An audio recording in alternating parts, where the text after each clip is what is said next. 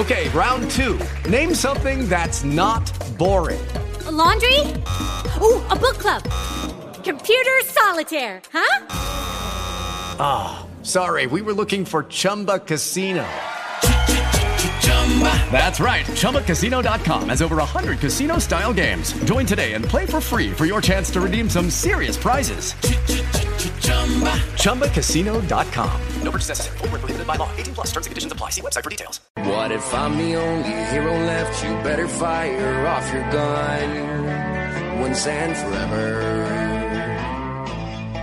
Cuatro minutos pasan de la una del mediodía. Abrimos nuestro espacio de psicología para todos. Saben que es ese momento de la semana en el que nos ponemos manos a la obra con Isabel Moya, psicólogos. Y hoy vamos a hablarles de algo que preocupa y cada vez más a las familias, no solo de nuestro país, sino de medio mundo. Hablamos de los trastornos alimentarios.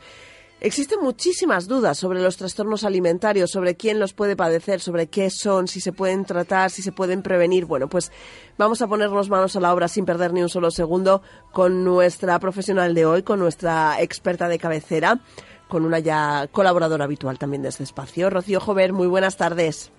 Buenas tardes, Elena. Buenas tardes a todos. Bueno, los trastornos alimentarios, una de las eh, casi pandemias, podríamos decir, eh, si hablamos a nivel mundial, y desde luego y sin duda, una de las principales preocupaciones en cuanto a alimentación en las familias de nuestro país, ¿verdad, Rocío?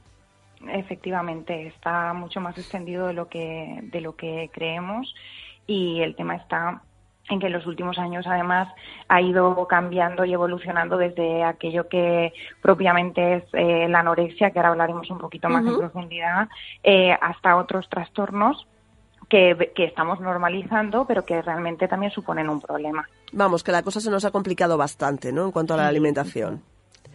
Pues vamos a empezar por el principio, si te parece. Directamente vamos a ubicarnos un poco, porque yo creo que uno de los problemas es el desconocimiento que existe, que es un trastorno alimentario. Vale. Eh, los trastornos alimentarios básicamente, eh, digamos, están definidos como alteraciones graves del comportamiento alimentario. En realidad, ¿esto qué quiere decir? Eh, nosotros valoraríamos una alteración grave como aquello que genera disfuncionalidad, disfuncionalidad, es decir, hay una interferencia en cómo la persona desarrolla en su ámbito laboral, personal, social, por culpa o a consecuencia de su conducta alimentaria, ¿no? Vale, cuando en el día a día, digamos, nos afecta, ¿no? El, eh, el tener un problema con la comida. Efectivamente, esa preocupación por la comida es tan intensa y esas, a lo mejor esas modificaciones que hacemos en torno a nuestra conducta alimentaria son lo suficientemente intensas como para distorsionar o para tener una repercusión sobre nuestra, nuestra vida. Incluso poner en riesgo, evidentemente, eh, nuestra salud física y mental directamente, porque en todo esto, pues como en todas las enfermedades entiendo, existirán grados.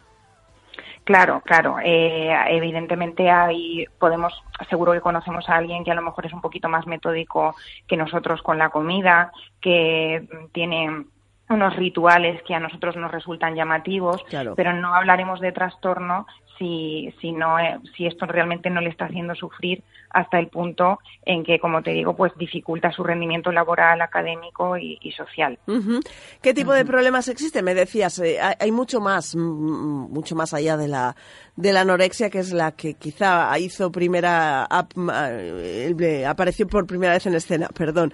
¿Qué más tipo de trastornos existen o cuáles son? Sí, bueno, yo creo que clásicamente lo que lo que más conocido es popularmente es la anorexia nerviosa o la bulimia nerviosa, ¿no?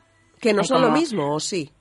No, no es lo mismo. Eh, digamos, la anorexia nerviosa eh, tendría una tendencia más a un perdón, a un comportamiento restrictivo, eh, es decir, la persona deja de comer y hace auténticos esfuerzos por reducir al mínimo su alimentación. la bulimia, por otro lado, pues cursaría también con episodios restrictivos, pero también atracones, purgas, eh, vómitos. Entonces, bueno, va, va alternando eh, un poquillo entre, entre esos dos polos, ¿no? Lo que pasa es que, como te decía al principio, esto ha ido evolucionando y ahora mismo, pues, eh, se conocen podemos hablar de otro tipo de trastorno, como eminentemente eh, ese trastorno por atracón, o incluso trastornos no, no especificados, es decir, no cumplen estrictamente los criterios de restricción o los criterios de vómito, pero también ponen en riesgo la salud de la persona y ponen en riesgo, pues, un poco su compromiso a nivel laboral y social, ¿no? ¿Se puede tener más de uno de ellos a la vez? ¿O son compatibles o incompatibles, Rocío? Bueno, yo creo que, el tema eh, aquí es, solamente solamente podemos tener un trastorno y, lo que pasa es que, digamos, el, el DSM, que es el Manual Diagnóstico de, los Problemas de Salud Mental, lo que establece es una aproximación a cada uno de estos diagnósticos en función del síntoma que presenta la persona. Entonces, si la persona se acerca más pues a ese comportamiento, eh, como te decía antes, eminentemente restrictivo, de miedo a la comida y demás, pues lo situará más próximo al diagnóstico de anorexia. Y si la persona hace esfuerzos por restringir, pero también tiene episodios de atracón, de vómitos y demás, entonces lo hará más próximo a la bulimia. Pero como te digo, este manual ha ido evolucionando y, y como se han encontrado que cada vez más se alejan los indicadores de lo que clásicamente conocíamos como anorexia y bulimia, pues ha ido desarrollando otros diagnósticos, ¿no? Hoy por hoy yo te puedo decir que en consulta lo que encontramos eh, estarían catalogados dentro de, ese eh, diagnóstico de no especificado porque las variaciones son infinitas. Ajá. Acabas de decir, yo creo que una de las, de las claves de todo esto, que todavía hay muchísima gente que no lo tiene asociado. Estamos hablando de enfermedades mentales. La gente sigue pensando que la anorexia, la bulimia, cualquier otro tipo de trastorno que tenga que ver con la alimentación, tiene que ver con otro tipo de problema, ¿no? O, mm, de, ubicación, ¿no? A la hora de catalogarlo. Pero hablamos de una cosa de coco, directamente. Bueno, directamente a mí eh, me gusta explicar los trastornos de alimentación como una manifestación máxima de ansiedad. Es decir, eh, estamos hablando de que es un proceso en el que el síntoma, es decir, el dejar de comer o el provocarse vómitos, es incluso más grave o se ve más que el origen, pero no deja de ser una manifestación de ansiedad suprema en la que la persona hay algún factor de su vida que no controla o le desborda y acaba desarrollando este tipo de problemas como una forma de controlar eh, algo que, entre comillas, vamos a decir, es fácil de controlar, ¿no? El peso yo lo puedo controlar eh, simplemente mirando la báscula. La cantidad de, galletas, por ejemplo, que me como, las puedo controlar contándolo. Entonces, es una forma, es una manifestación de que el cerebro ha llegado a un punto de ansiedad que le lleva a obsesionarse con algo eh, pues que desde fuera no es lógico, ¿no? Fíjate, hablamos de ansiedad, ¿eh? Ni complejos, ni duda, no, no, directamente hay algo que te hace clic, ¿no? Y, lo llevas hasta lo llevas hasta ahí. Eso me lleva directamente a la siguiente pregunta, Rocío. Siempre asociamos la bulimia, eh, la anorexia con mujeres, pero solo nos afecta a nosotras. No, no, radicalmente no. Es cierto que tengo entendido que existe algún estudio en la bibliografía y demás que habla de, mm, grupos aborígenes en los que no aparecen este tipo de trastornos hasta que no aparece la televisión, la imagen y un poco la comparación con ciertos estereotipos.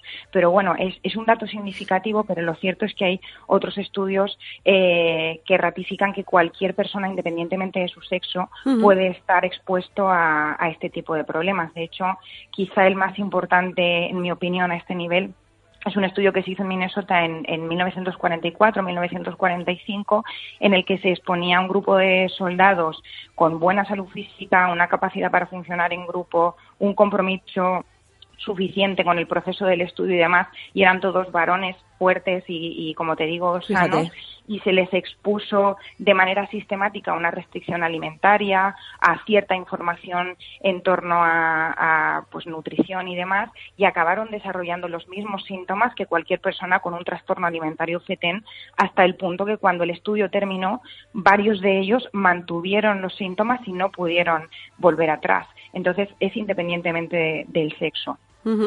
Independientemente del sexo y lo aplicamos, por tanto, a un eh, estatus social o que tenga que ver con algún tipo de vida en concreto o en realidad toda la población por aquello que me decían antes, es la ansiedad, quizá el detonante del problema, lo podemos aplicar a todo el mundo.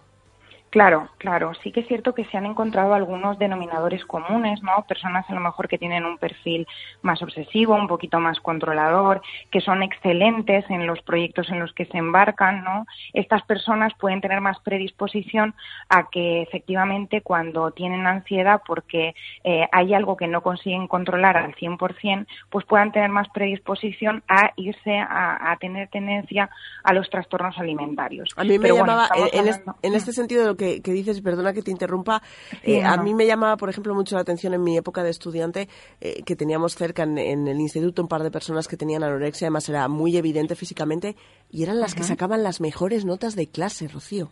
Sí, sí, sí, efectivamente, son, son perfiles brillantes y, una de las cosas que, vemos en, en consulta es que además tienen pocas consecuencias eh, por, por, las, por, por, por, esa conducta alimentaria que tienen, ¿no? Es como bueno, tienen un rendimiento excelente. A nivel académico no hay un deterioro cognitivo lo suficientemente importante como para que en sus notas se vea reflejado y además su entorno, precisamente por ese perfil de excelencia y demás, acaba consintiendo muchas de esas conductas que inicialmente aparecen como manías, ¿no? O que, o que se etiquetan como una manía o una peculiaridad y no se les quiere llevar la contraria por tampoco interferir en que, pues eso, puedan hacer un abandono de su vida académica o de su vida profesional. Sin embargo, lo que hace el problema es seguir creciendo. Eso es, y, no poderse ocultar llegado a un punto determinado.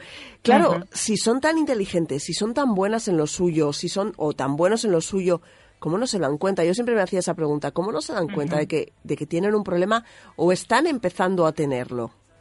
Bueno, creo que esto va muy ligado a lo que tú comentabas antes de eh, que esto es un problema de salud mental. Estamos hablando de que tiene una base irracional. Yo identifico perfectamente cuando veo el mismo problema en otra persona, pero soy incapaz de verlo yo. Y además, uno de los síntomas, que es la distorsión de la imagen corporal, es determinante para que no se muevan eh, para, para, solucionar el problema. Es decir, eh, la percepción que tienen de su cuerpo y de sí mismas está completamente distorsionada y, por lo tanto, eso les hace creer que está justificado muchas de las conductas que llevan a cabo. Por lo tanto, es muy difícil trabajar en este sentido cuando tienes una persona que prácticamente cuando le estás hablando de sus síntomas, eh, ella recibe como si estuvieras hablando de un unicornio, ¿no? Es como mm, que me está diciendo, va, ¿no? me siento, exacto, no me siento identificada. Pero eso dificulta muchísimo el trabajo, entiendo. Por eso cuando hablamos de este tipo de problemas, estamos hablando de tratamientos y, bueno, ahora me contarás un poco eh, si se puede prevenir, si se puede ayudar, si a larguísimo plazo. Esto es una carrera de mucho fondo, ¿no, Rocío? De mucho fondo, sí, porque suele debutar sobre la adolescencia, pero realmente eh, a mí me gusta, aunque suene un poco frívolo, pero bueno, me gusta compararlo con una diabetes porque no deja de ser algo que te va a acompañar toda la vida y que tienes que aprender a gestionar. Si hablamos de que en un momento dado eh, la persona aprende a gestionarlo de manera eficaz, pero sabe que ante picos de ansiedad puede volver a aparecer alguno de esos pensamientos que le induce a llevar una conducta alimentaria inadecuada, pues bueno, eh, se convierte efectivamente, como decías, en un trabajo de fondo y muy a largo plazo, porque ¿cómo puedo yo decir todos los picos de ansiedad que voy a tener en la vida. Es imposible. Es muy complicado, claro. Es imposible ahora que visto una vez, quizá luego sí que te ayude un poco, ¿no? O, detectada la gravedad del problema, cuando uno acaba de ser consciente de, lo que se le viene encima, eh, si es que se consigue, me imagino que eso, que eso ayudará. O ellos no son conscientes tampoco de que es una enfermedad que puede acabar con su vida. Eh, yo creo que no, que no son conscientes y es muy difícil hacerles conscientes de ello. Incluso cuando ya lo son en el largo plazo, aprenden a normalizar muchísimo conductas que son inadecuadas, ¿no? Pero bueno, yo creo que la clave es que al principio, en el, en el proceso que hacemos de, de, psicoeducación, que se llama, ¿no?, de informar del problema, intentamos trabajar mucho con datos objetivos. Por ejemplo, pues el índice de masa corporal, ¿no?, que es una medida que establece la Organización Mundial de la Salud, pues se intenta un poco informarles de si tú tienes este índice de masa corporal que equivale a infrapeso, eh, esto es una muestra de que esa imagen que tú tienes de ti misma está mal. Eh, pero claro, les cuesta, como te digo, es como, vale, me estás dando un dato que puedo medir, que entiendo, pero estoy tan poco identificada con la sensación que tengo yo y lo que yo veo, que me va a costar muchísimo pasar al plano de la acción. Entonces, eh, como te digo, la primera fase es de dar muchísima información, de pruebas, de algo numérico, de algo que puedan ver para que empiecen a sentirse identificadas y por lo menos empiecen a cuestionar eh, ese pensamiento que les viene a la cabeza. Sí, porque si no ellas o ellos yo me veo bien, yo estoy bien, yo sigo yendo a trabajar, yo sigo yendo al instituto, sigo sacando buenas notas, sigo haciendo mi vida más o menos normal. Yo estoy bien, ¿no? Esa es la respuesta. Exacto, exacto. Hay que intentar entrar también por el hecho de decir, bueno, e, este aumento de preocupación por la comida, el hecho de que durante 24 horas todo gire en torno en, bueno, ahora que he desayunado, eh, ¿y qué es lo que voy a hacer cuando llegue la hora de comer? ¿Y qué es lo que voy a hacer cuando llegue la hora de cenar? ¿Y qué voy a hacer con esa cena o ese compromiso que tengo laboral y demás? Hay que también también ponerles eh, delante de un espejo y decir, ¿te parece normal estar todo el día eh, pensando alrededor de la comida, que esto te condicione tanto? Y por ahí también se les puede entrar un poco porque ellos eh, empiezan a sentir ansiedad y empiezan a decir, normal no es, ¿no? Yo, yo me encuentro bien, pero normal no es estructurar toda mi vida en torno a esto y contar todo el rato de manera casi, casi obsesiva. Vamos a, echarle una mano a nuestros oyentes, Rocío, que seguro que nos están escuchando y dicen, bueno, ¿y entonces cómo detecto yo cuando hay un problema? Porque, seamos sinceros, Rocío, vivimos, por ejemplo, en la sociedad de las dietas. Yo creo que si hiciéramos una encuesta, el 70% de la población te diría que está a dieta o ha estado alguna vez. Correcto, correcto. Yo creo que la clave es eh, ser autocríticos y poder eh, y poder darnos cuenta si eh, tenemos rigidez en torno a la comida, es decir, si estamos dispuestos a asumir de manera flexible algún cambio, ¿no? Ahora vienen Navidades, ¿qué tal llevamos esas excepciones en la dieta? ¿Qué tal llevamos esa comida extraordinaria que podemos tener, como decíamos antes, con compañeros de trabajo o con familias? Creo que la clave es saber adaptarse, sin llegar al punto de justificar eh, em, salirnos constantemente de la rutina, como podría ser en, hace unas semanas hablábamos de obesidad, pues tampoco entrar en la dinámica de, bueno, un día es un día, pues es total, ¿sabes? No, llevarlo tampoco al otro extremo, pero creo, creo que la clave es el punto medio, el saber ser flexible y decir, bueno, hay excepciones y hay veces que no voy a poder seguir mis rituales y esto me genera ansiedad. Entonces, ese yo creo que sería el primer indicador. Para, eh, pero ese sería la parte autocrítica. Los que estamos fuera podemos verlo también. Sí, podemos ver a esa persona pues que es a lo mejor un poco evasiva, quizá cuando hay comidas sociales, que efectivamente manifiesta de una forma u otra esa preocupación por la comida, eh, que que incluso tiene un perfil en el que colecciona eh, recetas o es bueno haciendo, haciendo hmm. recetas para los demás, pero no se lo aplica a sí mismo, eh, que tiene conductas que nos parecen un poco anómalas, ¿no? que, que en fin, que, que nos descuadra un poco y también es curioso porque, sobre todo en el plano restrictivo, hay un incremento, por ejemplo, del consumo de café, de chicles, eh, y sin embargo tiene una calidad alimentaria, eh, lo que es alimentación eh, saludable, FETEN, bastante pobre. Fíjate, cambian, ¿no? Sustituyen unas cosas por las otras. Sí, sobre todo el tipo de restrictivo, como te decía antes, como lo que hace es intentar evitar la, la comida, eh, pues eh, quizás cierta fatiga que puede haber por el hecho de que nutricionalmente estás carente, le intentan suplir con estimulantes, ¿no? Pues eso, café, algo que les, que les active y que no tenga muchas calorías, a poder ser. Claro. La otra parte, la bulímica quizá se ve menos, ¿no? Porque es algo mucho más... Muchísimo menos, sí. Hay veces que en la misma familia, eh, eh, conviviendo, no saben de la existencia de vómitos y, y, quizá es el indicador más importante, ¿no? Pero eh, las personas con el problema de bulimia y, también de anorexia, bueno, trastornos alimentarios en general, se hacen muy expertas en el, en el engaño a los demás y en el autoengaño, de manera que saben escoger muy bien esos espacios en los que saben que van a tener intimidad para poder llevar a término esto. Entonces creo que, que lo más importante pues si estamos detectando esa preocupación, esa falta de autoestima, esa crítica muy negativa hacia, hacia mí misma o, hacia la persona, eh, creo que lo, fundamental es para salir de dudas, eh, por lo menos hacer una primera valoración, invitar a ir al psicólogo o al psiquiatra y decir, mira, si nos dicen que no, ya nos quedamos tranquilos, pero por lo menos vamos a hacer una valoración profesional, porque realmente es muy difícil detectarlo a veces desde casa. Sí, porque además en el momento en el que tú les insistas, les propongas, les sugieras, controles lo que coman en casa, todo eso va en contra, entiendo, ¿no? Eso no ayuda. Se van a cerrar de plano, porque es lo que decíamos antes, como no se sienten identificadas con esto y como están oyendo un discurso eh, que nada tiene que ver con lo que ellas piensan, se sienten incomprendidas o incomprendidos y entonces eh, lo que tienden es a ocultarse, ¿no? A enmascararlo. Muchas veces incluso con la ropa, se visten con ropa ancha para que no se vea esa pérdida significativa de peso que puede haber en un momento dado. Y todo esto se complica mucho más si tenemos en cuenta que son adolescentes en la mayoría de los casos, ¿no? Sí, sí, sí. Bueno, y, con adultos, claro, porque ahí sí que pierdes totalmente el control de que puedan adherirse a pautas. Pero, pero efectivamente también el periodo de la adolescencia es muy complicado porque ese pensamiento que tiene el adolescente de todo o nada aplicado a este caso es, es terrible pero eh, mira, se me olvidaba comentarte que otro de los indicadores también es ver si eh, se pesan mucho. Ah. ¿Vale? Esa necesidad de control de cómo llevo el peso y si al pesarse vemos cambios significativos en su estado de ánimo por el hecho de decir, mira, eh, ha visto, yo qué sé, por, por llevarte un absurdo, un gramo más y tiene una irritabilidad que, que no puede con ella. Sí, sí, se autocastigan, mm. además. Es una carrera a largo plazo, pero se puede conseguir, se puede vivir con un trastorno alimentario controlado, Rocío.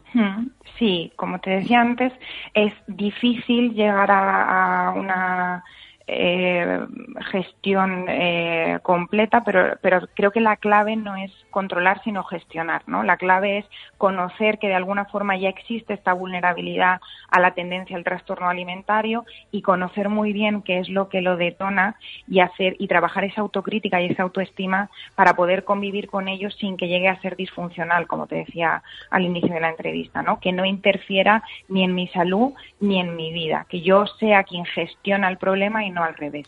Por encima de todo, acudir a los profesionales, que son los que mejor nos van a ayudar, los que nos van a dar las mm. claves, los que nos vais a, bueno, pues a poner en el camino correcto, porque aunque oigamos hablar mucho de ella, de la anorexia, de la bulimia, de esos trastornos alimentarios, cada paciente será un mundo, Rocío, cada familia es una situación distinta y para qué vamos a jugar a nada, que estéis vosotros, ¿verdad?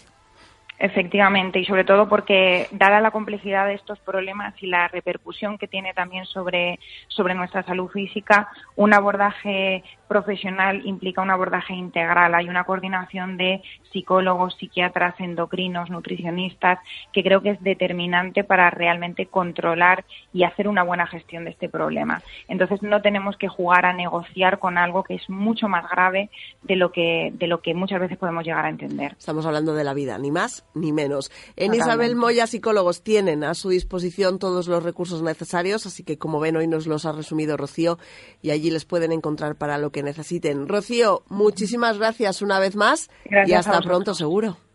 Hasta pronto, buenas tardes. What if I'm the only hero left? You better fire off your gun once and forever. He said, go dry your eyes and live your life like there is no tomorrow, son. And tell the other. Hello, it is Ryan, and I was on a flight the other day playing one of my favorite social spin slot games on chumbacasino.com. I looked over the person sitting next to me, and you know what they were doing? They were also playing Chumba Casino. Coincidence? I think not. Everybody's loving having fun with it. Chumba Casino is home to hundreds of casino style games that you can play for free anytime, anywhere, even at 30,000 feet. So sign up now at chumbacasino.com to claim your free welcome bonus. That's chumbacasino.com and live the Chumba life. No purchase necessary. DTW, void, were prohibited by law. See terms and conditions 18 plus.